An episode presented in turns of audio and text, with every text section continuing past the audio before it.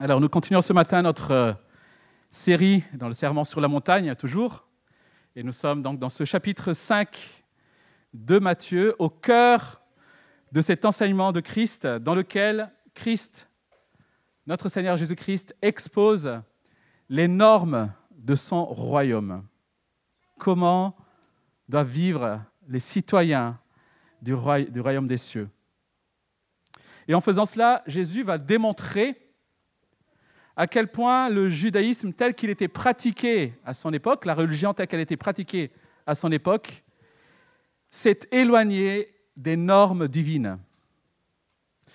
Et finalement, au-delà du judaïsme, ce qui est visé dans l'enseignement de Jésus, ce sont toutes les croyances, les systèmes de croyances, de philosophie qui considèrent que l'acceptation par Dieu dépend de nos mérites ou de notre propre justice. Alors les paroles de Jésus, nous l'avons vu, ne sont pas des paroles faciles à recevoir. Elles confrontent les religieux de l'époque et révèlent leur hypocrisie, mais elles confrontent nous aussi, aujourd'hui chrétiens du XXIe siècle, nos manquements, nos faiblesses. Nous devons nous rappeler aussi qu'en donnant sa loi dans l'Ancien Testament, Dieu a fixé un standard élevé. Parce que Dieu est le Dieu trois fois saint, comme nous l'avons vu. Mais au fur et à mesure de l'histoire d'Israël, ce standard a été abaissé. Et des interprétations de plus en plus laxistes ont été données. Et Jésus, dans son enseignement, va corriger avec force et avec vigueur toutes ces déviations. Jésus, en faisant cela, n'annule pas ces lois morales. Il les rétablit dans leur vrai, dans leur standard véritable. Il va en donner la véritable interprétation. Et encore une fois, en faisant cela, il enlève finalement de l'homme toute tentative, toute, toute velléité d'auto-justification. Notre propre justice ne pourra jamais nous sauver. Faisons donc la lecture du texte qui nous intéresse ce matin, donc dans Matthieu chapitre 5, et nous allons lire de versets 33 à 37. Vous avez encore appris qu'il a été dit aux anciens, Tu ne violeras pas ton serment, mais tu accompliras ce que tu as promis au Seigneur. Mais moi, je vous dis de ne pas jurer du tout, ni par le ciel, parce que c'est le trône de Dieu, ni par la terre, parce que c'est son marchepied, ni par Jérusalem, parce que c'est la ville du grand roi. Ne jure pas non plus par la tête, par ta tête, car tu ne peux pas rendre blanc ou noir un seul cheveu. Que votre parole soit oui pour oui, non pour non, ce qu'on y ajoute vient du mal. Jusqu'ici, la parole de Dieu. Alors, à la première lecture de ce texte, ce passage peut nous paraître un peu obscur, ou du moins un peu bizarre. Il y est question de serment, il y est question de jurer, et ce ne sont pas des choses que nous faisons tous les jours. On ne fait pas ce genre de choses aujourd'hui. Du coup, on a l'impression, on pourrait avoir l'impression que ça ne nous concerne pas immédiatement. C'est un peu désuet. Alors j'aimerais déjà vous dire que chaque fois que vous rencontrez dans la Bible un passage qui concerne nos paroles, la langue, je vous encourage à vous y intéresser, à l'étudier particulièrement. Et nous trouvons ce genre de passage tout au long de la Bible, dans l'Ancien Testament comme dans le Nouveau Testament, parce que c'est révélateur de qui nous sommes et de ce que nous avons dans le cœur. Ce qu'on dit, ce qui sort de notre bouche, est aux yeux de la Bible ni plus ni moins que le thermomètre de notre cœur. Et Jésus l'a maintes, maintes fois enseigné. Alors, vous avez fait le constat comme moi, certainement, que nous vivons dans une société où le mensonge fait partie intégrante du standard moral. Ces derniers temps, les réseaux sociaux ont particulièrement amplifié le phénomène de ce qu'on appelle de fake news. C'est rentré dans nos habitudes. Nous ne sommes même plus surpris, étonnés ou révoltés, parfois. Et on parle aussi de plus en plus, par exemple, aussi de, ce qu'on appelle des post-vérités, notamment dans le domaine politique. Alors, qu'est-ce que le post-vérité? Selon le dictionnaire d'Oxford, ces, ces post-vérités fait référence à des circonstances dans lesquelles les faits objectifs ont moins d'influence pour modeler l'opinion que les appels à l'émotion. Ce qui veut dire qu'on ne raisonne plus sur des faits objectifs, mais on va susciter uniquement des émotions pour manipuler l'opinion. Nous accusons bien souvent nos politiciens, nos journalistes de nous mentir. Et nous ne pouvons pas le supporter. Nous n'aimons pas non plus quand nos enfants nous mentent. On ne supporte pas lorsqu'on réalise que son conjoint a menti.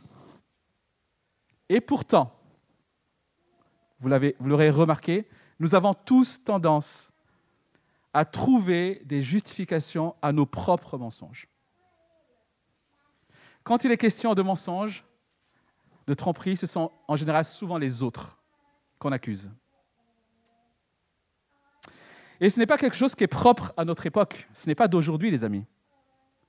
Erasme, théologien philosophe du 15e, 16e siècle, a par exemple observé dans son livre, dans son œuvre, Éloge de la folie, il écrit ceci, L'esprit de l'homme est ainsi fait que le mensonge a 100 fois plus de prise sur lui que la vérité.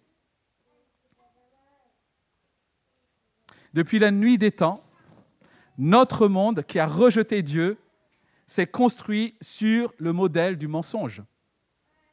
Il est tombé dans, dans, dans cette situation grâce à, ou à cause d'un mensonge, justement, de Satan.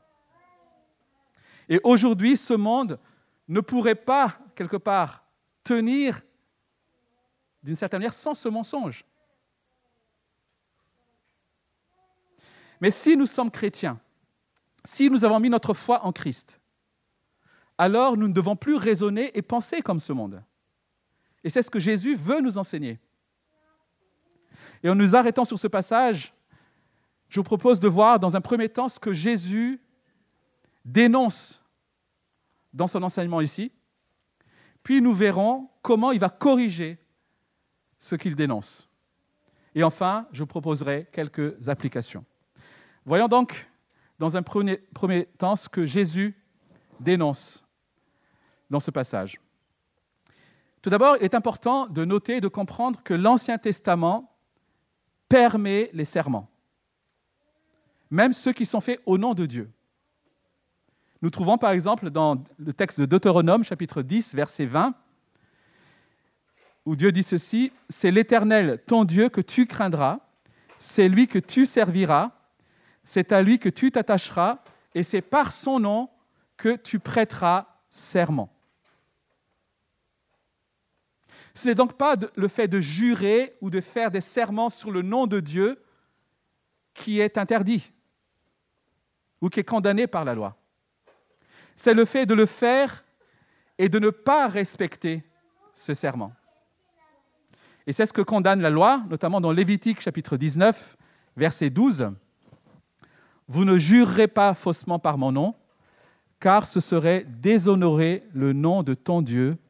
Je suis l'Éternel. Lévitique 19, 12. Ce qu'on constate dans la loi, c'est que l'accent est mis à la fois sur la nécessité de dire la vérité, et ce, dans tous les domaines et en tout temps, mais aussi la nécessité de garder la parole donnée. Donc, vérité et fidélité. C'est ce sur quoi insiste la parole de Dieu. Et ici, Jésus ne remet pas en question, lui non plus, le, principe du serment. Lorsqu'il dit au verset 33, vous avez encore appris qu'il a été dit aux anciens, tu ne violeras pas ton serment, mais tu accompliras ce que tu as promis au Seigneur. Ce qu'il cite ici, Jésus, n'est pas le fruit de tradition. Ce qu'il cite ici, c'est bien la loi donnée par Moïse. Puisque ce qu'il cite, c'est Nombre 30, verset 3. Maintenant, la question qui se pose alors, c'est comment est-ce que les pharisiens, comment les religieux du temps de Jésus ont-ils, de leur temps, traditionnellement interprété et appliqué cette loi? Alors, il semblerait que les Juifs du temps de Jésus aient bâti tout un système légal autour de l'enseignement donné dans la loi. Dans le, dans, le judaïsme, il y a ce qu'on appelle un livre de tradition qu'on appelle le Mishnah. En fait, c'est, un livre, quelque part, qui, rassemble un peu toutes les interprétations concernant une loi donnée. Et dans ce livre, Mishnah, ou Mishnah plutôt, il y a une grande partie qui est consacrée à la question des serments. Et dans cette partie est exposé tous les détails décrivant dans quel cas on est lié par ces serments et dans quel cas on n'est pas lié par ces serments? Aujourd'hui encore, hein, la, dans, le, on va dire dans le, peut-être en France, on dit par exemple, quand on dit juré, promis, craché, et qu'on cache un droit croisé derrière son dos, alors on n'est pas tenu par sa parole. Je ne sais pas si vous avez déjà entendu cette euh, superstition. Du temps de Jésus, si par exemple, certains, enfin, si par exemple vous disiez ou vous juriez par Jérusalem, alors vous n'étiez pas lié à votre serment. Mais si vous juriez vers Jérusalem ou sur Jérusalem, vous étiez lié. Oui, c'est subtil. Hein si on jurait sur la tête des enfants, aussi précieux soit-il, mais comme ça n'incluait pas nécessairement Dieu, on n'était pas liés. Par contre, si on jurait sur Jérusalem, qui est la ville sainte, on était lié par son serment. En somme, l'enseignement sur les serments a peu à peu dégénéré en des règles qui disaient, en gros, dans quel cas vous pouviez mentir allègrement et dans quel cas vous, étiez tenu par votre parole. Et le principe était assez simple. Si Dieu est nommé ou sous-entendu, alors on était lié. Mais si Dieu ne l'était pas, alors on n'était pas lié. Voilà donc ce que Jésus dénonce ici. Et voilà ce qu'il veut corriger.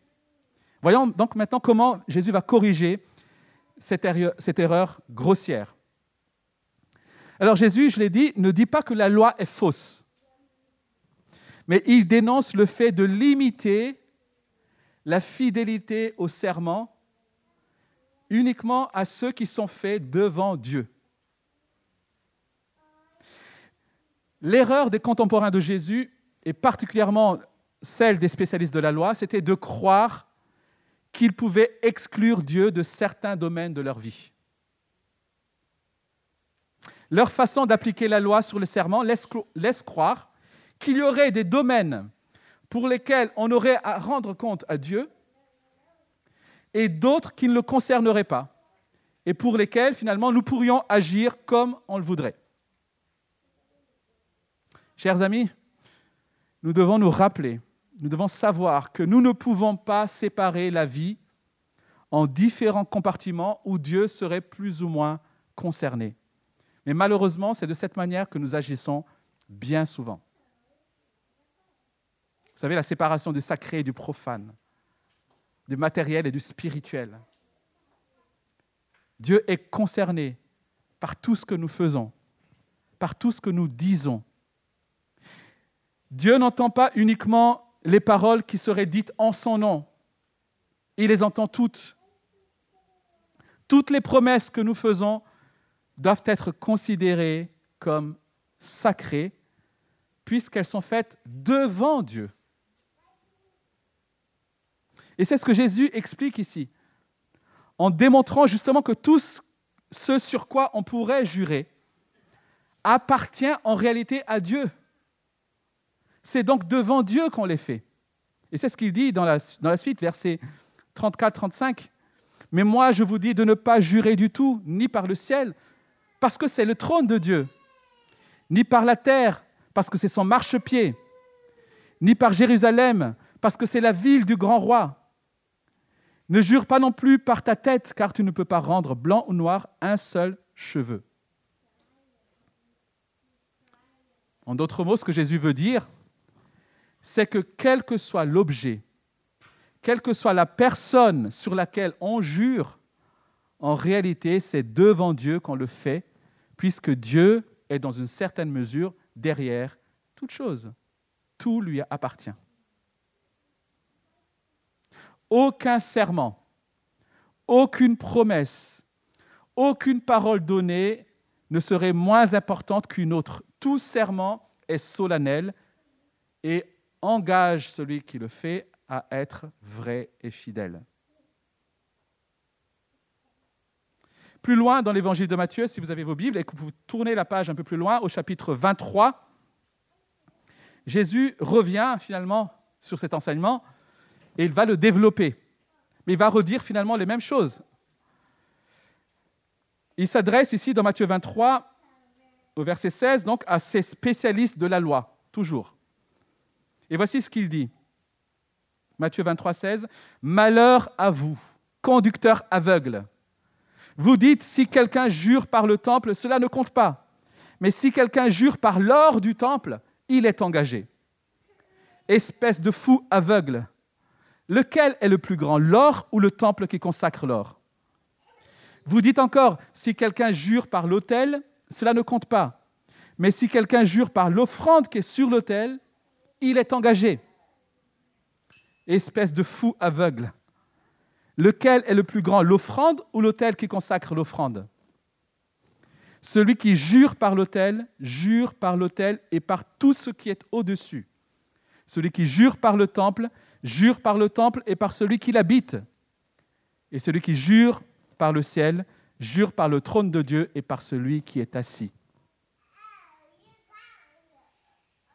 En corrigeant donc cette grossière erreur, Jésus va simplement remettre l'accent sur l'importance centrale de dire la vérité et de tenir parole.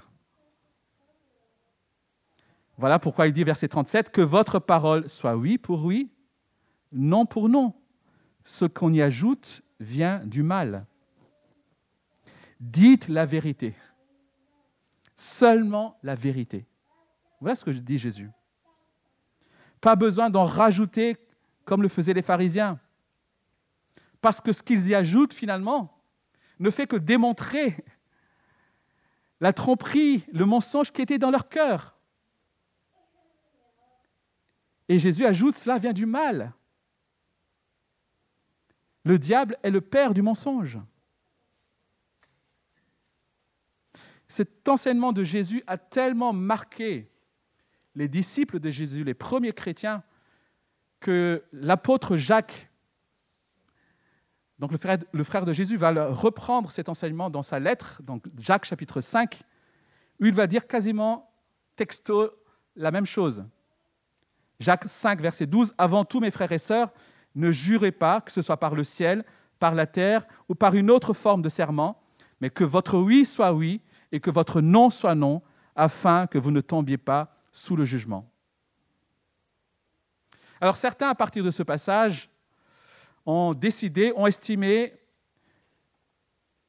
ne pas devoir se plier à certains serments obligatoires. Vous savez par exemple que dans les tribunaux américains, il faut jurer sur la Bible lorsqu'on vient témoigner.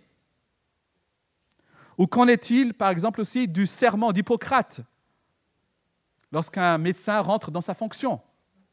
Est-ce qu'un chrétien devrait du coup prêter serment de la sorte? Il me semble encore une fois que Jésus ici n'interdit pas aux chrétiens de prêter ce genre de serment. Mais ce qu'il interdit, c'est le fait d'hiérarchiser les paroles. L'apôtre Paul, par exemple, qui connaissait probablement cet enseignement de Jésus, a pourtant à plusieurs reprises pris Dieu à témoin dans ses lettres. Par exemple, dans 2, Corinthiens chapitre 1, verset 23, il s'adresse aux Corinthiens en disant, Quant à moi, j'en prends Dieu à témoin sur ma vie, c'est pour vous ménager que je ne suis pas revenu à Corinthe. Quand il dit j'en prends Dieu à témoin, c'est une façon de dire je le jure devant Dieu.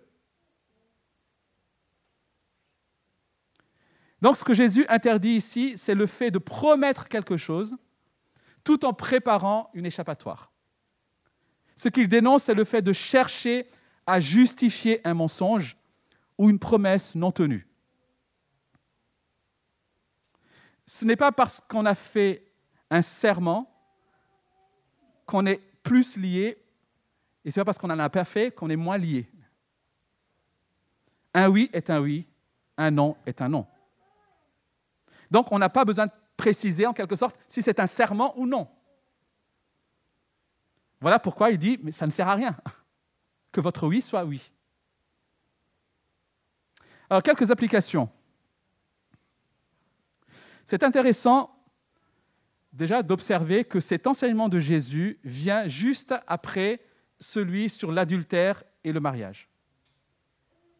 Je ne sais pas si c'est il y a une intention, mais en tout cas moi cette observation m'a interpellé. Parce que le oui du mariage, le oui pour la fidélité, est probablement l'un des serments les plus solennels que l'homme fait dans sa vie. Et malheureusement, aujourd'hui, ce serment n'a plus beaucoup de valeur. Mais sans parler de mariage. Combien de fois avons-nous promis à Dieu de vivre pour son royaume? Combien de fois avons-nous promis de s'engager dans l'Église? Et dès que les choses deviennent moins évidentes, dès que les soucis du monde nous envahissent, il n'y a plus de promesses. L'engagement ne tient plus. Et là où personnellement, je dois particulièrement veiller et lutter, c'est combien de fois avons-nous dit à un frère, à une sœur ou à n'importe qui, je vais prier pour toi sans le faire réellement.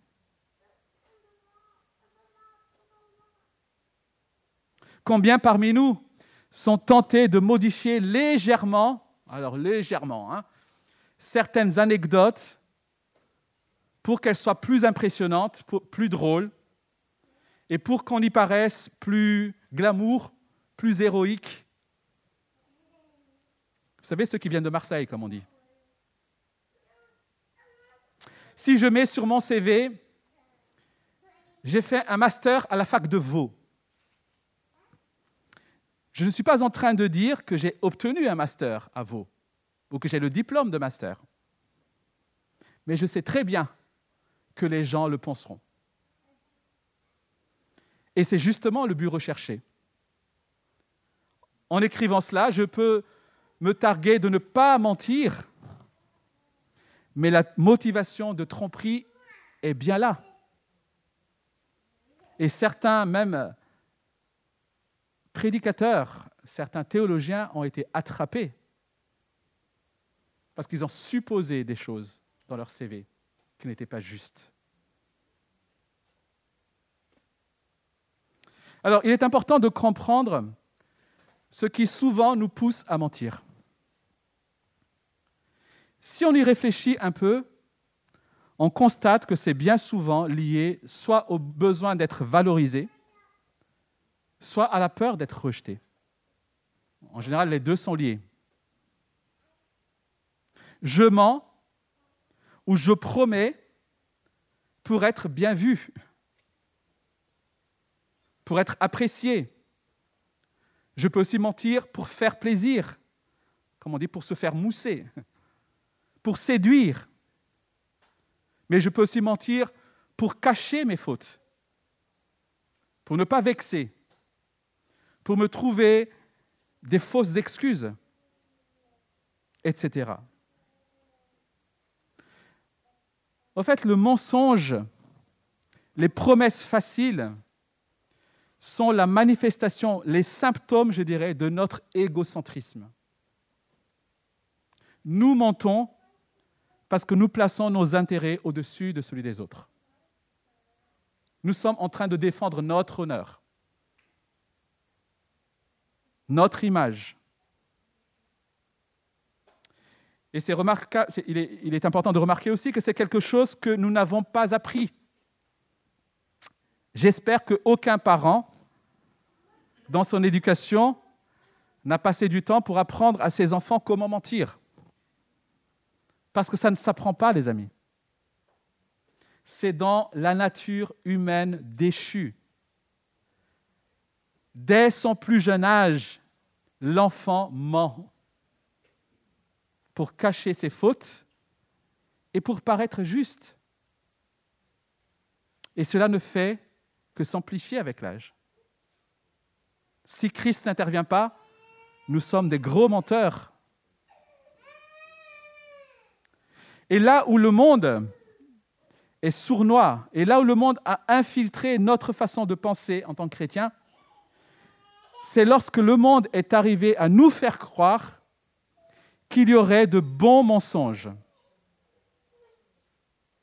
Et nous avons même créé cette expression, alors en français, je ne sais pas si ça existe dans d'autres, pays, l'expression de mensonge pieux pas si vous avez déjà entendu. On parle de mensonge pieux. Deux mots qui bibliquement ne peuvent pas aller ensemble. Et pourtant, le monde a réussi à les mettre ensemble. On parle de mensonge pieux quand on ment, soi-disant, pour le bien de l'autre. Encore une fois, la Bible nous révèle que le diable est le père du mensonge. Il n'y a pas de mensonge qui vienne de Dieu. Alors j'imagine très bien les questions qui peuvent fuser là en ce moment dans vos têtes. Oui, mais, oui, mais quand même, dans cette, voyez, les oui, mais.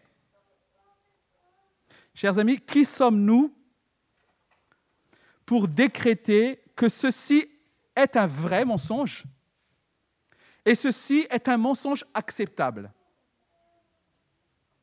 Cette tentation qu'on a de décréter les choses de cette manière, c'est justement la tentation d'Ève d'être le propre juge.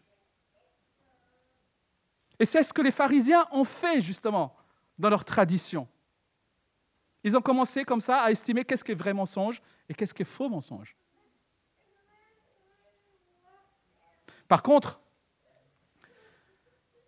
on peut peut-être voir une différence, et certainement il y a une différence, entre mentir et ne pas révéler la vérité. Jésus, par exemple, a longtemps caché, intentionnellement, qu'il était le Messie, le roi promis. Il a aussi caché certaines vérités concernant le royaume en utilisant des paraboles dont il n'a dévoilé le sens qu'à ses disciples. Mais Jésus a fait tout cela sans jamais mentir. Chers amis, l'apôtre Paul, lorsqu'il parle de la nouvelle vie que nous avons en Christ, écrit dans sa lettre aux Éphésiens, chapitre 4, verset 25, et s'adresse à toi et à moi, c'est pourquoi, vous débarrassant du mensonge, dites chacun la vérité à votre prochain, car nous sommes membres les uns des autres. Débarrassez-vous du mensonge. Et j'aimerais conclure en disant que le Dieu que nous adorons, le Dieu que nous chantons, le Dieu que nous disons suivre et aimer, ce Dieu-là est le Dieu vrai, en qui il n'y a pas ombre de tromperie, de mensonge. Comme Paul écrit à Tite, dans Tite chapitre 1, verset 2, Dieu ne ment pas. Ou encore, comme nous le lisons dans Hébreu chapitre 6, verset 18, Il est impossible que Dieu mente. Ce Dieu-là est le Père des Lumières, en qui il n'y a ni changement, ni ombre d'une variation. Ce Dieu-là est celui qui ne peut se renier lui-même. Et parce qu'il est ce Dieu-là, vrai et fidèle, que nous pouvons justement lui faire confiance. Et sa fidélité à ses promesses a été déjà démontrée dans l'histoire, et particulièrement par l'envoi, la venue de Jésus-Christ, le Sauveur, le Roi promis depuis le commencement. Et lorsque nous avons mis notre foi en ce Sauveur, Jésus-Christ, il nous délivre de notre égocentrisme. Cet égocentrisme qui nous a poussés et qui nous pousse à mentir, qui nous pousse à paraître différemment de ce que nous sommes. Jésus nous délivre de nos craintes. Ayant mis notre foi en Christ, nous n'avons plus besoin, chers amis, de cacher nos fautes. Nous n'avons plus besoin de nous justifier. Christ est mort pour ses fautes. Et en Christ, nous sommes justifiés.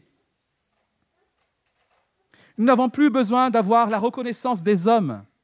Nous n'avons plus besoin de rechercher leur affection à tout prix. Parce qu'en Christ, nous sommes pleinement aimés et pleinement acceptés. Tu veux vivre dans l'intégrité, dans la vérité, aime Christ, chéris Christ. Tu as tout en lui, ton honneur, tes valeurs sont en lui, elles sont assurées. Tu n'as plus besoin de te défendre, tu n'as plus besoin de défendre ton honneur. Tu n'as plus besoin de paraître. Tu es aimé, tu es accepté, tu es justifié, nous l'avons chanté. Voilà pourquoi nous devons et nous pouvons désormais nous engager sur le chemin de la vérité et de l'intégrité, que ce soit en parole ou en acte. Et si vous vous rendez compte que vous êtes tombé, parce que malheureusement nous péchons encore, si vous vous rendez compte que vous êtes tombé, justement, ne cherchez pas de fausses excuses. Ne vous mentez pas à vous-même. Jésus n'est pas venu nous purifier de nos fausses excuses. Jésus est venu nous purifier de nos péchés. Alors, apprenons à les confesser, à les reconnaître, à les déposer et à y renoncer. Que le Seigneur nous rappelle encore que nos discours, nos paroles peuvent soit l'honorer, soit le déshonorer, et que dans nos vies, nous puissions le glorifier. Amen. Je vous invite à prendre quelques instants pour répondre à ces paroles que nous avons entendues. Peut-être que si vous avez besoin aussi de confesser votre duplicité, votre hypocrisie, vos mensonges, faites-le maintenant et demandez à Dieu qu'il nous assiste pour vivre dans l'intégrité et la vérité.